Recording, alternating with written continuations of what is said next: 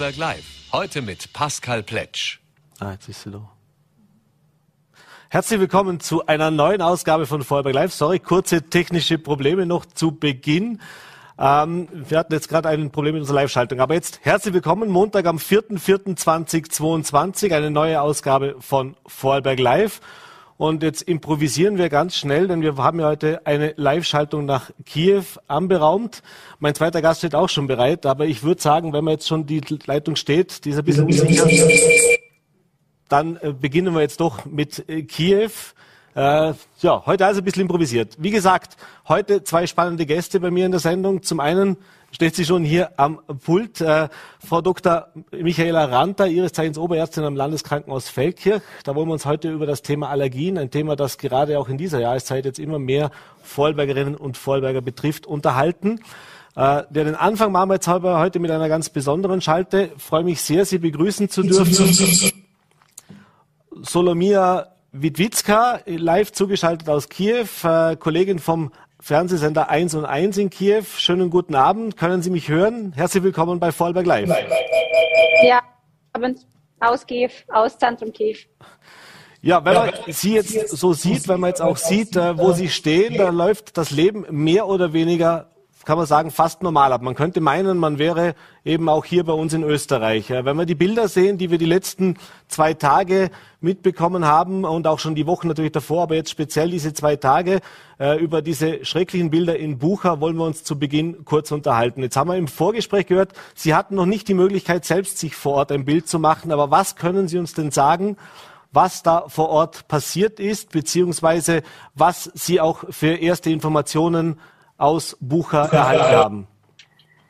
Ja, wir sind alle schockiert, äh, weil äh, echt, wir haben gewusst äh, und gehört von verschiedenen Zeugen, was dort passiert. Aber wenn wir haben diese Video und äh, Foto erstmal gesehen, das, das ist unglaublich und kann man nicht überhaupt das irgendwie zusammenfassen. Und äh, meine Kollegen, die waren auch in Bucha, das heißt Bucha. Entschuldigung, glaube, ja. Irpin, Borodjanka, das ist alle äh, kleine Städtchen äh, um Kiew. Äh, und äh, wenn wir haben gesehen, diese Graultaten russische Soldaten, äh, dass die dort gemacht haben, das, äh, das ist irgendwie, äh, können wir vielleicht das bis jetzt das nicht äh, wahrnehmen. Das ist echt jetzt in unserem Land passiert. Mhm. Haben Sie auch Informationen? Es gibt ja noch andere Vororte, in denen schwer gekämpft wurde. Zum Beispiel Irpin ist ein weiterer Vorort, der auch hart umkämpft war, der jetzt die, wo die russischen Truppen sich zurückgezogen haben, ist zu befürchten, dass wir noch weitere solche Bilder sehen werden.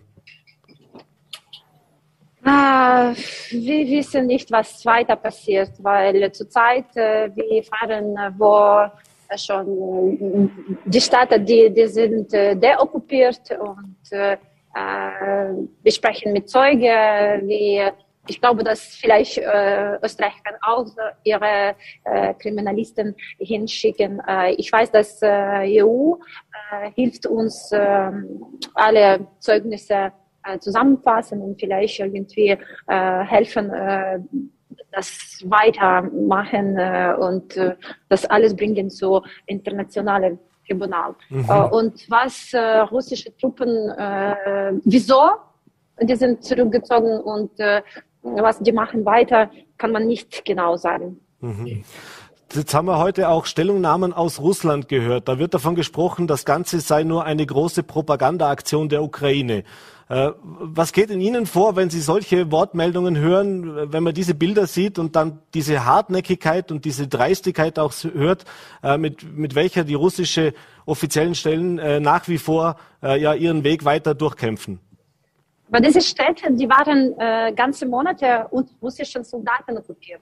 Und das ist, das ist schon wahr. Und das war auch in russischer Propaganda auch festgestanden. Und äh, die äh, tote Menschen sind seit Wochen dort äh, gelegen. Dort, wo russische Soldaten waren. Mhm. Äh, russische Propaganda, das ist lächerlich für mich und äh, das ist schon wie ein Anekdot und auch russische Journalistik, das nicht existiert mehr. Äh, und ich glaube, das können wir darüber überhaupt nicht reden, weil das ist keine Journalistik, das ist keine Sender, das ist nur Propaganda. Ja, genau.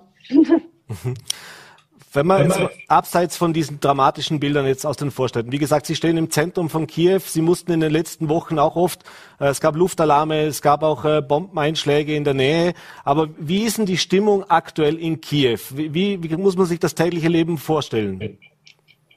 Wir stehen fest. Wir geben unseren Kopf hin, äh, hin und wir brauchen Hilfe, wir brauchen Unterstützung, äh, genau von Österreich auch und nicht nur Rede äh, und äh, Hoffnung, aber auch Waffen und Panzer äh, und so weiter und so fort, weil eine Rakete kann äh, zum Beispiel eine russische Panzer treffen und vielleicht 100 äh, ukrainische Leute retten. Und das ist unglaublich, dass wir bis jetzt vielleicht das noch nicht bekommen. Zum Beispiel eine kleine Litauen, das bringt uns, äh, hat uns geliefert äh, 220 äh, Millionen, äh, ich meine Waffen für 220 mhm. Millionen äh, Euro. Und zum Beispiel Österreich kann das auch machen, weil äh, wir stehen hier für Europa auch und dass unsere Leute sterben auch für diese Richtung, dass wir haben für uns, für unser Land gewählt. Wir wollen nach Europa gehen und Russland gibt uns das nicht machen. Mhm. Da, wir wollen uns noch, noch ein bisschen unterhalten auch über das, was äh, eben auch wie Sie die Situation auch oder wie Sie auch die, die, die Position von Europa und auch Österreich sehen. Aber lassen Sie uns noch kurz in, in, in Kiew auch im Alltag bleiben. Da nehmen Sie uns ein bisschen mit in Ihr tägliches Leben. Ich habe gesehen in den letzten, also während am Anfang das Leben ja wirklich zum Stillstand gekommen ist, es gab Ausgangssperren, erlebt man jetzt schon, dass es Bilder gibt, dass eben auch wieder einzelne Geschäfte geöffnet haben, dass Cafés geöffnet haben.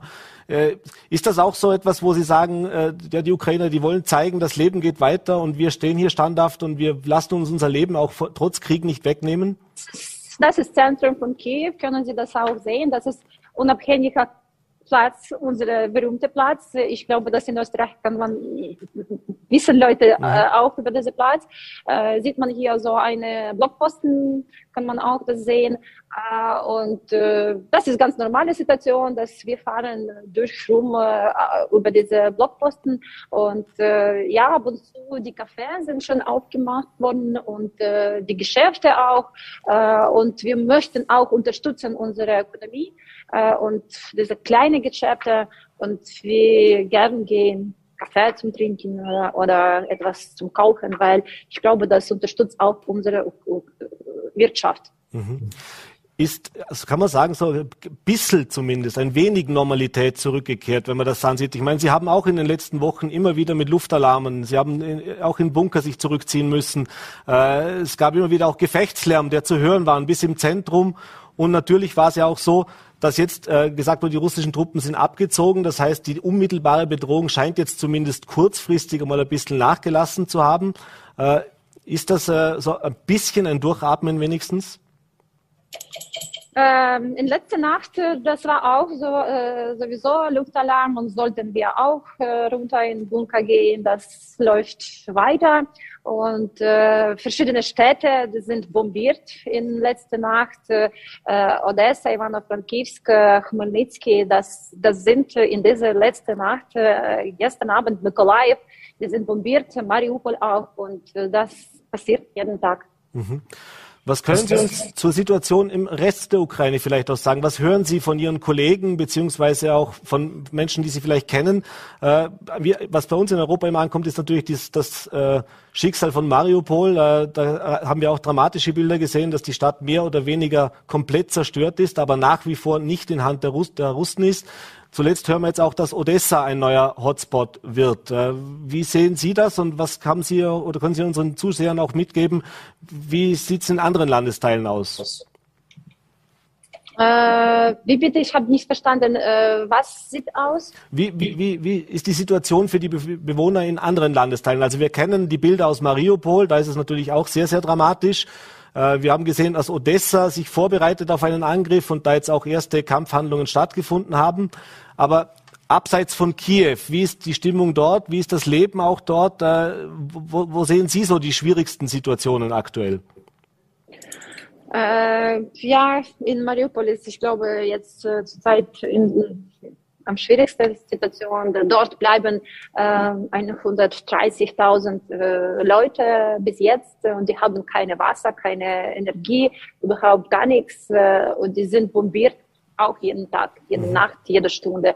Und äh, die können nicht irgendwie rausfahren, weil russische Truppen, äh, ich weiß nicht, lassen nicht die Leute raus. Und äh, diese, diese Situation, das ist echt schrecklich. Und äh, wenn wir hören die echte Geschichte von den Leuten, die aus Mariupol irgendwie weggefahren sind, das kann man nicht überhaupt glauben, dass das ist echt passiert in äh, 21.000 äh, Jahrhundert. Mhm. Und äh, ich glaube, dass äh, äh, die russischen Truppen, die machen das auch so, dass äh, die Leute aus Mariupol, die können, die dürfen nicht in die Ukraine hinfahren.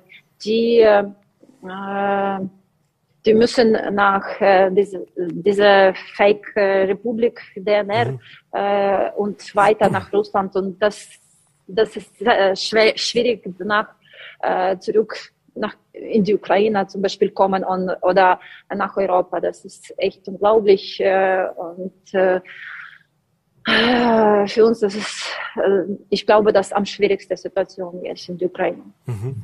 Jetzt äh, hätte bis vor wenigen Wochen, glaube ich, niemand damit gerechnet, dass wir so einen Krieg auf europäischem Boden, auch nicht auf dem Boden der Ukraine sehen, obwohl es natürlich seit vielen Jahren Kampfhandlungen gibt. Äh, seit 2014 wird am Donbass gekämpft. Also Sie sind ja bis zum gewissen Punkt schon länger im Krieg. Sie sind das schon in Anführungszeichen gewohnt. Aber wie geht man mit sowas um, wenn man als junger Mensch, äh, der mitten im Leben steht, der eigentlich in einem Land lebt, in dem man ja ein normales Leben lebt, von heute auf morgen in einen solch barbarischen Krieg gezogen wird?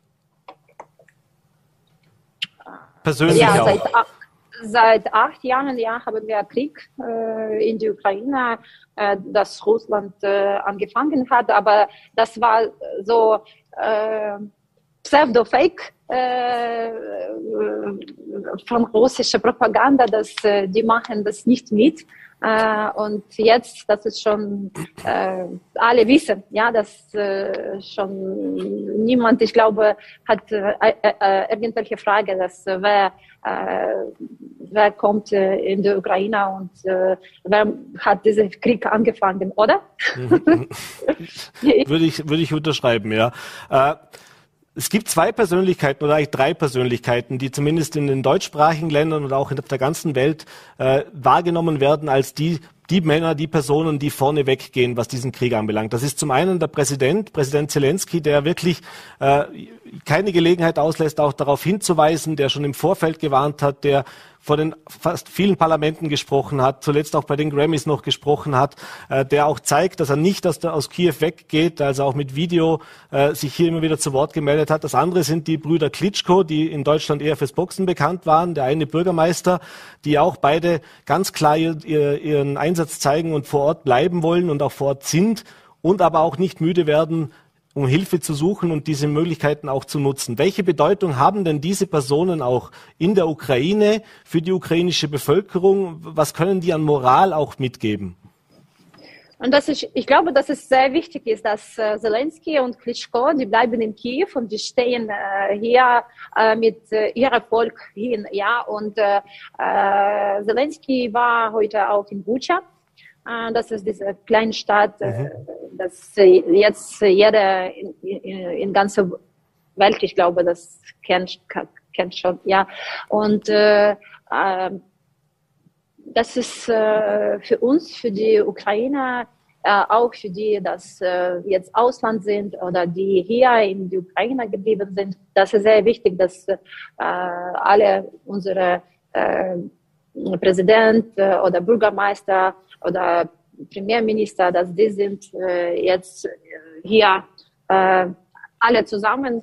Und ähm, ich glaube, dass äh, äh, vor ein paar Monaten äh, nicht so viele Leute haben Zelensky gemocht. Ich meine, dass ab und zu mhm. die Leute, die haben ihn nicht gemocht, jetzt, jetzt schon. Mhm. das, die, die, haben ihre Meinung schon verändert. Ja. ja.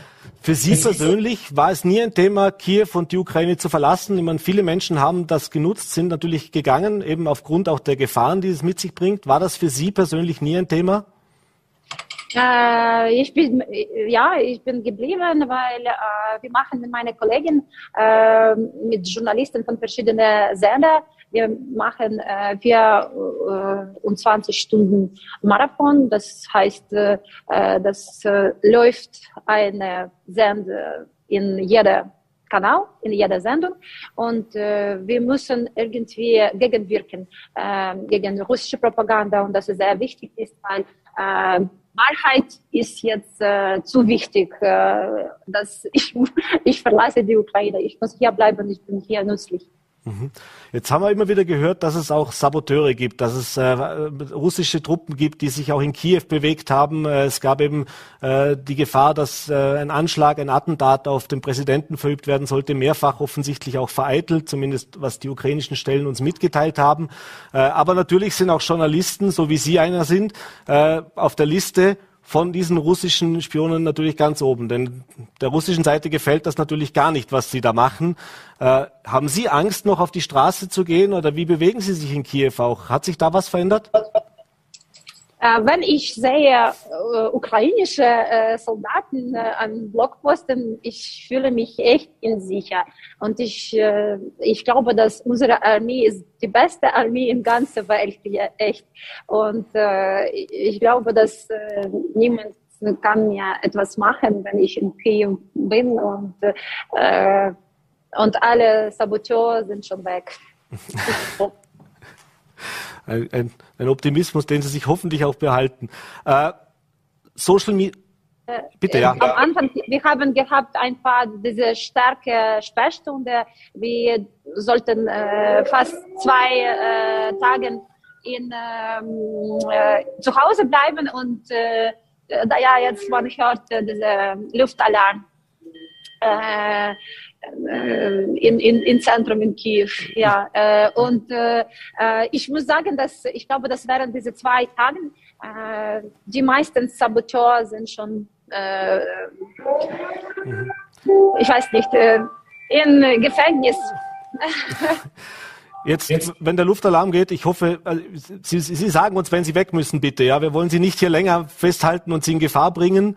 Ähm, vielleicht noch zwei Fragen zum, zum Abschluss kurz. Äh, Sie haben es vorher schon kurz angesprochen, die Rolle Europas und auch Österreichs. Vielleicht möchten Sie noch mal kurz sagen, was ist die konkrete Forderung, die Sie auch an die österreichische Regierung, die das ukrainische Volk auch an die österreichische Regierung stellt? Äh, wir brauchen genau Unterstützung, nicht nur äh, Video, äh, irgendwelche Gespräche, nicht nur Hoffnung, nicht nur äh, verschiedene Sage. Ich meine, dass wir brauchen äh, Waffen. Gute Waffen. Nicht alte, nicht irgendwelche, aber gute Waffen, weil wo wir gute Waffen haben, äh, Russland zurücktritt. Okay, und ganz schnell noch zum Schluss. Wir haben in Vorarlberg mittlerweile über 1000 äh, geflüchtete Menschen aus der Ukraine auch. Möchten Sie vielleicht denen auch noch was sagen? Gerne auch auf Ukrainisch, wenn Sie möchten. Die schauen sicher auch zu heute. Äh, okay, äh, auf Ukrainisch, darf ich wie, auch sagen. Wie Sie mögen, wie Sie mögen, da sind wir jetzt. Aber wenn das für українські Leute, окей, dann sage ich auf Україніш, е, Україна вистоїть обов'язково, Київ вистоїть, кожне місто ми відбудуємо обов'язково. Головне нам триматися разом, головне нам вірити одне в одного, і ми обов'язково переможемо. Але нам обов'язково потрібно підтримувати, вірити в збройні сили України, і це буде обов'язково Україна. Слава Україні! Frau Wiwitzka, vielen, vielen Dank, dass Sie sich die Zeit genommen haben. Bringen Sie sich bitte in Sicherheit. Ich hoffe, wir wünschen Ihnen, drücken alle Daumen, dass das nicht mehr lange geht, dass es ein gutes Ende nimmt und bleiben Sie vor allem gesund. Vielen Dank. Dankeschön. Vielen Dank. Tschüss. So, ja, und äh, nach diesen doch eindrücklichen Worten wechseln wir, das ist Vorarlberg Live so jetzt das Thema. Vielen Dank und nochmal Entschuldigung natürlich, dass Sie jetzt ein bisschen den Sendeplan über den Haufen geworfen haben, aber ich freue mich, dass äh, Sie heute bei uns sind. Frau Dr. Michaela Ranta, Sie sind Oberärztin am Landeskrankenhaus in Feldkirch und mit Ihnen möchten wir jetzt über das Thema Allergien sprechen. Äh, vielleicht im Vergleich zum Krieg nicht ganz so dramatisch, aber doch ein Thema, das viele Vorarlbergerinnen und Vorarlberger beschäftigt. Ähm, Frau Dr. Ranta, jetzt haben wir einen sehr, sehr schönen März gehabt, äh, also sehr trocken auch, sehr viel Sonnenstunden und äh, von allen Seiten hört man, puh, dieses Jahr ist mit Allergien früh losgegangen, dieses Jahr spüren wir es schon stark. Ist das tatsächlich so? Fängt das früher an oder lag es jetzt einfach zufällig dran, dass der März eben so trocken war? Ähm, die Antwort darauf ist sowohl als auch. Also natürlich lag es daran, dass der März sehr trocken und sonnig war. Äh, damit ähm, haben sich die Pflanzen sehr früh entwickeln können. Die Birke ist jetzt blühbereit und äh, blüht auch schon. Wir hatten jetzt eine kleine Verschnaufpause durch den Wintereinbruch am Wochenende, aber jetzt geht's so richtig los. Und ähm, das ist natürlich ähm, ein Beispiel auch, wie sich das Klima ändert, dass eben die ähm, Blühperioden sich immer weiter nach vorne verlagern. Der Winter wird immer kürzer und somit ähm, werden die Pollenallergiker das Jahr über kontinuierlich geplagt. Es geht halt los äh, im Januar, Februar mit der Hasel, jetzt im März, April kommt die Birke und dann in der Sommersaison geht es weiter mit den Gräsern. Mhm. Ist es so, dass es nicht nur länger geworden ist, sondern auch immer mehr Menschen unter Allergien leiden? Ist das was, was Sie aus der fachlichen äh, Expertise auch sehen? Das ist auch, was man hört. Eigentlich kennt man jetzt fast niemanden mehr, der nicht irgendwo Allergie hat. Die meisten eben, wie gesagt, auch einen Heuschnupfen. Ähm, also das äh, ist praktisch eine Zivilisationskrankheit, die Allergie. Man weiß das aus Vergleichsuntersuchungen, dass in sehr ähm, hochzivilisierten ähm, Gesellschaften, wo auch die Hygiene eine große Rolle spielt, dass es da mehr Menschen gibt, die unter Allergien leiden, als in, sagen wir mal in Anführungszeichen, natürlich lebenden Gesellschaften, wo man noch im Dreck spielt und die Kinder im Kuhstall sind. Mhm. Jetzt muss ich gerade gleich zu, zu, Corona kommen, da kommen wir nachher noch separat dazu. Aber ist das dann eigentlich ein Problem, dass wir jetzt so viel desinfiziert haben, dass wir uns die Hände permanent desinfizieren? Kann das auch ein langfristig, mittelfristiger Problem werden, dass wir das mehr kann Allergiker mittelfristig ein Problem werden, weil zum Beispiel diese Desinfektionsmittel ja auch den Hautschutzmantel der Haut angreifen und damit ähm, können leichter ähm, Allergene in die tiefen Hautschichten geraten. Ich kann Kontaktallergien haben. Wir kennen das auch, dass äh, viele Menschen eben die ähm, FFP2-Masken schlecht vertragen, weil es dann Druckstellen gibt. Die Haut ist gereizt und dann hat man sehr leicht auch mal eine Kontaktallergie, Ekzeme. Mhm. Also das war jetzt unter Corona eher ein Problem als ähm, zu Zeiten, wo man doch eher wenig Maske trägt. Also die FFP2-Masken waren ja nicht in weiterer Verbreitung vor mhm. Corona. Das kam ja jetzt alles mhm. Ähm, mit der Corona-Situation. Haben die auch bei Allergikern ein bisschen geholfen in dem Fall? Wenn wir jetzt Sie haben auch geholfen. Also wer jetzt zum Beispiel unter einer allergischen Rhinokonjunktivitis leidet, also allergisch auf Pollen ist, die in der Luft sind, da filtert natürlich die Maske auch einen Großteil ähm, der Pollen ab und ähm, ich habe nicht mehr so leicht Kontakt mit dem Allergen. Und ein Prinzip der Allergiebehandlung ist ja auch, das Allergen, wenn es denn geht, zu vermeiden. Mhm. Jetzt ist es bei Allergien oftmals so, dass es gar nicht so einfach ist festzustellen, also ich spüre, ich habe was, die Nase läuft, die Augen brennen, äh, verschiedenste Symptome, aber bis man dann mal weiß, was es genau ist, dauert das ja ein bisschen. Ähm, wie wichtig ist es denn, dass man sich das frühzeitig, also man merkt, ich, mich belastet da was, dass ich mir einen Facharzt oder eben einen Arzt meines Vertrauens suche und mir diese Tests, über die wir dann auch noch sprechen wollen, äh, auch wirklich mache und schaue, dass ich frühzeitig erkenne und dass man frühzeitig herausfindet, unter was für eine Allergie die jeweilige Person leidet. Ähm, das ist schon sehr wichtig, äh, weil die Allergie kommt ja dann äh, mit schöner Regelmäßigkeit immer wieder. Die Pollensaison äh, wird halt nächstes Jahr auch wieder auftreten. Das kann ich nicht einfach abschalten. Und ähm, leider ist es oft so, dass die Patienten nach Ende der Pollensaison das so ein bisschen verdrängen und sagen, na ja, war ja doch nicht so schlimm, mir geht's ja wieder gut. Dann geht's halt acht Monate gut und nächstes Jahr fliegen die Pollen wieder mhm. und dann sind sie wieder da, wo sie am Anfang waren. Und deshalb kann ich Sie nur ermutigen, ähm, gehen Sie zum Arzt. Es gibt viele Ärzte im Land, die sich auf Allergien spezialisiert haben.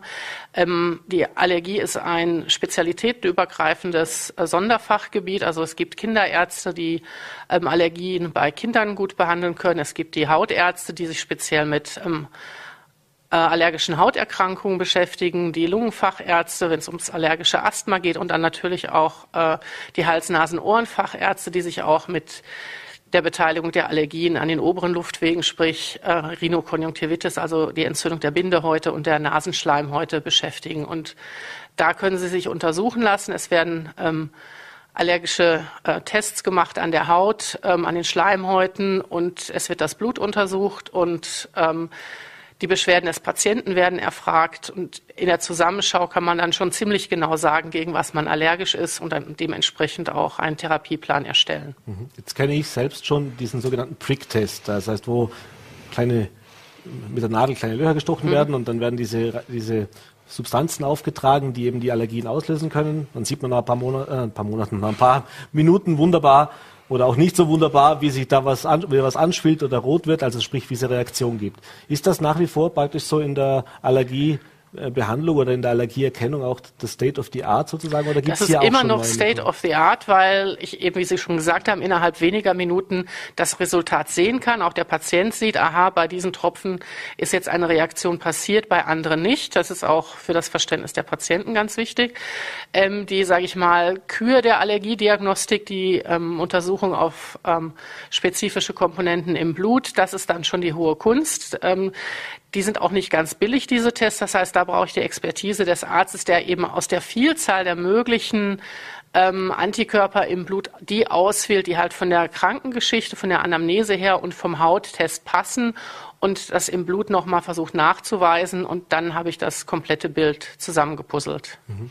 Was mich auch ein bisschen überrascht hat, beziehungsweise was ich selbst auch äh, lernen musste, ist, ich war früher immer der Meinung, entweder man hat als Kind schon Heuschnupfen oder entwickelt eben diese Allergien oder eben auch nicht. Aber offensichtlich ist das komplett altersunabhängig. Ich kann zu jedem Zeitpunkt in meinem Leben so eine Allergie entwickeln. Ähm, die Antwort darauf ist, es kommt darauf an. Okay. Ähm, also man sieht schon in bestimmten Lebenssituationen eine Häufung von Allergien. Also bei Kindern zum Beispiel sehen wir häufiger ähm, allergische Reaktionen auf Lebensmittel, speziell Ei und Milchprodukte.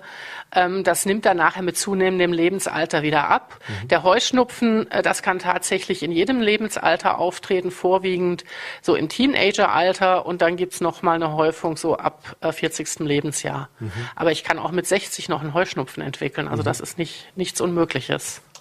Kommen wir zur Behandlung. Also die Erkennung wichtig, haben wir gesagt, Früherkennung wichtig, eben beim Arzt Allergietests machen, dann kann man da vielleicht nicht relativ schnell, aber man kann auf jeden Fall herausfinden, was es ist was kann man denn dann dagegen tun? Was sind denn da? Da hat sich doch einiges getan in den letzten Jahren, was die Behandlung anbelangt. Es hat sich einiges getan, aber grundsätzlich muss man sagen, ist auch weiterhin ähm, die ähm, Allergietherapie auf drei Säulen. Die erste Säule ist, wenn möglich, sollte ich das auslösende Allergen vermeiden, dass ich dem aus dem Weg gehe. Das geht äh, bei der Hausstaubmilbe relativ gut. Da die Hausstaubmilbe lebt in den Matratzen. Da kann ich mhm. zum Beispiel einen milbensicheren ähm, Bezug um die Matratze hüllen und bin dann der Hausstaubmilbe nicht mehr ausgesetzt. Bei den Pollen wird es dann schon schwieriger. Natürlich kann ich mich überwiegend in geschlossenen Räumen aufhalten, aber irgendwann setze ich mich ins Auto und fahre irgendwo hin oder ich bin draußen oder ich mache das Fenster auf, dann werde ich auch die Pollen einatmen und meine Heuschnupfensymptomatik bekommen. Ähm, die zweite Säule ist die symptomatische Therapie, das heißt die Therapie, die versucht, Symptome zu lindern. Da sind in ähm, allererster Linie ähm, Nasensprays und Augentropfen zu nennen, aber auch ähm, Antihistaminika, also Tabletten, die die allergische Reaktion des Körpers ganz allgemein dämpfen. Die machen meistens auch so ein ganz kleines bisschen müde, aber die neueren Präparate haben diese Nebenwirkung nicht so sehr. Mhm. Ähm, das Nasenspray hat den Nachteil, ähm, dass äh, man das vorbeugend nehmen muss. Wenn ich jetzt merke, die Nase ist zu und ich kriege einen Niesreiz und die Nase rinnt und ich fange dann an zu sprühen, das wirkt leider nicht sofort. Also das sollte man wenn man allergisch ist, schon vorbeugend nehmen. Wenn man weiß, aha, ich bin gegen Birke allergisch, dann bitte jetzt anfangen, allerspätestens mit dem Nasenspray, damit das auch wirkt. Die mhm. Tabletten, die wirken schneller, die kann ich auch bei Einsätzen der Symptome nehmen. Mhm. Und dann die dritte Säule, die auf meiner Sicht wichtigste Säule, das ist die ähm, äh, Immuntherapie. Das heißt, da wird das Immunsystem ähm, des Menschen praktisch umgeschult, dass es eben nicht mehr mit dieser allergischen Reaktion auf diese Pollen reagiert. Und äh, da gibt es dann zwei Möglichkeiten. Ich kann diese ähm, Immuntherapie in Tabletten- oder Tropfenform durchführen, also dass der Patient das selber einnimmt. Mhm. Oder ähm, ganz, ähm, wie es auch früher oft war, die Spritzen unter die Haut setzen. Ähm, hat beides seine Vor- und Nachteile. Äh, das muss dann im Patientengespräch geklärt werden, was jetzt für den Patienten mit dieser Allergie die beste Variante ist. Mhm. Ähm, kommen wir jetzt kurz eben auf das Thema Corona. Ich habe es vorher schon gesagt, weil das ist so ein Thema, das gerade bei dieser Immuntherapie jetzt doch äh, immer wieder aufgetreten ist. Jetzt wissen wir von vielen Disziplinen der Medizin, dass Vorsorgeuntersuchungen, dass diese sozusagen vermeidbaren Arzttermine verschoben worden sind, äh, hinausgezögert worden sind. Äh, ist das auch ein Thema gewesen bei Ihnen in der Ambulanz, beziehungsweise vielleicht können wir auch sagen, was die Problematik damit ist, wenn man jetzt eben, müssen wir es mit einer Häufung sozusagen rechnen, auch vielleicht von schweren Allergien? Ähm, also wir haben beobachtet, dass sich weniger Patienten Termine für die ähm, Allergieambulanz geholt haben als in vergleichbaren Jahren vorher, weil natürlich der Zugang zum Krankenhaus unter Corona-Bedingungen erschwert war. Und ähm, also ich würde schon damit rechnen, dass äh, es viele Allergiker gibt, die untertherapiert sind, weil sie eben Zugang zu den entsprechenden Spezialleistungen ähm, nicht nicht gesucht haben oder er, er, so schwer war, dass sie gesagt haben, ah, ich gehe lieber nicht ins mhm. Krankenhaus. Mhm. Aber mittlerweile ähm, haben wir eigentlich gelernt, mit Corona umzugehen. Die Spezialambulanzen sind auch geöffnet in den Spitälern und äh, wenn jemand ähm, allergische Beschwerden hat, Sie können sich eine Überweisung von Ihrem ähm, Hausarzt geben lassen und Sie können auch zu uns in die Allergieambulanz kommen. Das ist also kein Problem. Mhm. Vielleicht kommen wir noch kurz, was für Komplikationen können auftreten, wenn ich es eben nicht behandle oder eben nicht zum Arzt gehe und diese Medikamente nicht nehme. Denn Sie haben es vorgesagt, gibt natürlich einige, die sagen, ja, jetzt habe ich eben Nase zu, ein bisschen Husten, die Augen brennen, äh, dann habe ich wieder ein paar Monate Ruhe, dann kommt es wieder. Aber das kann ja langfristig, wenn ich das nicht fachmännisch auch begleiten lasse und äh, betreuen lasse und auch behandle, äh, noch schlimmere Langzeitfolgen mit sich bringen, wenn ich das richtig informiert bin. Genau, also zum einen äh, kommt es mit Regelmäßigkeit immer wieder und es wird von den Beschwerden her sicherlich nicht besser. Ähm, die ähm, antiallergischen Tabletten haben auch eben, wie gesagt, oftmals die Nebenwirkung, dass sie etwas müde machen. Mhm. Und wir wissen auch, dass die Leistungsfähigkeit unter der Medikation doch nachlässt. Und was am wichtigsten ist, es gibt den gefürchteten Etagenwechsel. Das heißt, wenn ich am Anfang nur in Anführungszeichen eine allergische Reaktion der oberen Atemwegsschleimhäute habe, also in der Nase und an den Augen, ähm, kann mit der Zeit die allergische Reaktion aber auch auf die tieferen Luftwege umschlagen und dann habe ich eben ein allergisches Asthma, was mir dann schon wesentlich mehr Probleme macht und auch komplizierter zu behandeln ist. Und diesen sogenannten Etagenwechsel kann ich verhindern, indem ich frühzeitig die Allergie behandle mit der Immuntherapie. Mhm. Wie lange geht so eine Immuntherapie? Habe ich auch mit einem Kollegen schon erlebt. Das ist ja nicht so was, wo ich mal hingehe, eine Spritze kriege oder zwei, dreimal, sondern das geht schon über einen gewissen Zeitraum. Das geht über einen gewissen Zeitraum. Also die Behandlung sollte über drei Jahre durchgehend erfolgen. Äh, warum so lange? Damit ich eben auch einen langfristigen Lerneffekt habe. Denn wenn ich nach den drei Jahren aufhöre, ist erwiesen, dass die Therapie auch noch länger nachwirkt, dass ich eben einen Lerneffekt vom Immunsystem habe und dann eben nicht mehr so stark allergisch reagiere. Ich werde die Allergie wahrscheinlich nicht ganz wegbekommen, das muss man ehrlicherweise auch sagen, aber der Medikamentenverbrauch und eben dieser Etagenwechsel, die ändern sich. Also ich brauche weniger symptomatische Medikamente, weniger Nasenspray, weniger an Antihistaminika und ich kann größtenteils diesen Wechsel auf die unteren Atemwege, die Entwicklung eines Asthmas verhindern. Mhm. Jetzt nicht Ihr Fachgebiet, haben wir vorher auch schon gesprochen, aber es gibt natürlich noch eine Vielzahl anderer Allergien. Sie haben es vorher auch kurz erwähnt. Es gibt Lebensmittelallergien, gerade bei Kindern treten die oft schon auf. Ähm, da ist es aber so, dass es also, ich sage jetzt mal in den meisten Fällen eine Heilung oder so eine Immuntherapie noch nicht gibt. Oder wie, können Sie uns da was dazu sagen, wie da der aktuelle Stand ist? Ähm, also da wird auch an Immuntherapien geforscht. Also da ist ein großes Thema. Die Erdnussallergie ist jetzt in unseren Breiten nicht so verbreitet, mhm. aber in Amerika ist das ein großes Thema. Also der Klassiker mit der Erdnussbutter und da werden auch Erdnüsse in, in vielen anderen Lebensmitteln ähm, zugesetzt. Da ist das schon ein Thema. Ähm, da ist man dran.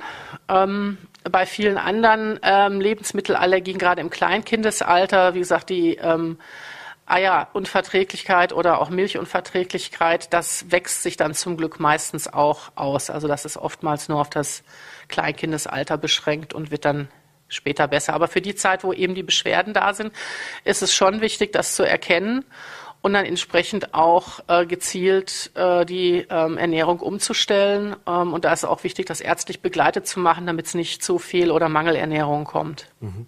Verzeihen Sie mir die laienhafte Frage, aber jetzt haben wir alle in den letzten Jahren gelernt, diese mRNA-Impfstoffe rund um den Coronavirus. Äh, wenn man jetzt hört, diese Sensibilisierung, die findet ja mit diesem, also es geht ja auch ums Immunsystem eigentlich. Das Immunsystem soll lernen.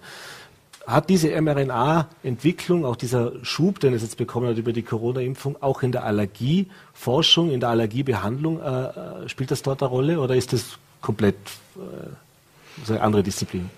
Äh, ist komplett eine andere Disziplin, wo wir uns große Hoffnungen machen. Die mRNA-Impfstoffe kommen ja eigentlich aus der Krebsforschung. Mhm. Man wollte damit ja ähm, Krebsmedikamente entwickeln. Noch sind keine mRNA-basierte äh, Krebsmedikamente auf dem Markt, aber wir hoffen, dass das noch kommt. Mhm. Das würde auch äh, vielen Krebspatienten helfen. Zum Abschluss noch ganz kurz die Frage, wie gesagt, wo gehe ich jetzt am besten hin? Haben wir vorher schon kurz gehört. Soll ich zum Hausarzt gehen und mir dort Überweisung holen? Zu Ihnen der erste Weg ist immer zum Hausarzt, weil der kann schon die ersten wichtigen Fragen stellen, um die äh, Schwere der Allergie einzuordnen und auch zu bestimmen, ähm, wo geht der nächste Weg hin. Ist es eben eher der Weg zum Lungenfacharzt, weil es um die Lunge geht, oder doch eher zum HNO-Arzt, weil es um die Nase geht, oder Hautarzt. Ähm, mhm. Das sind so die die klassischen. Die klassischen Spezialisten. Aber auf alle Fälle hingehen, testen auf lassen. Auf jeden Fall hingehen es und testen lassen. Es kann nur besser werden. Frau Dr. Ranter, vielen, vielen Dank für den Besuch im Studio. Danke nochmal fürs Verständnis, dass wir jetzt kurzfristig nochmal die Sendung umgebaut haben. Äh, danke dafür. Schönen Abend, vor allem gesund lieber und wie gesagt auf eine hoffentlich möglichst pollenfreie Saison, obwohl das wahrscheinlich ein, ein Wunsch ist, der nicht in Erfüllung gehen wird. Vielen Dank für die Einladung. Das war's mit unserer heutigen Ausgabe von Vorarlberg Live. Äh, wenn Sie mögen, gerne morgen wieder 17 Uhr, Voll.at, VNAT und Ländle TV. Bis dahin einen schönen Abend und vor allem bleiben Sie gesund.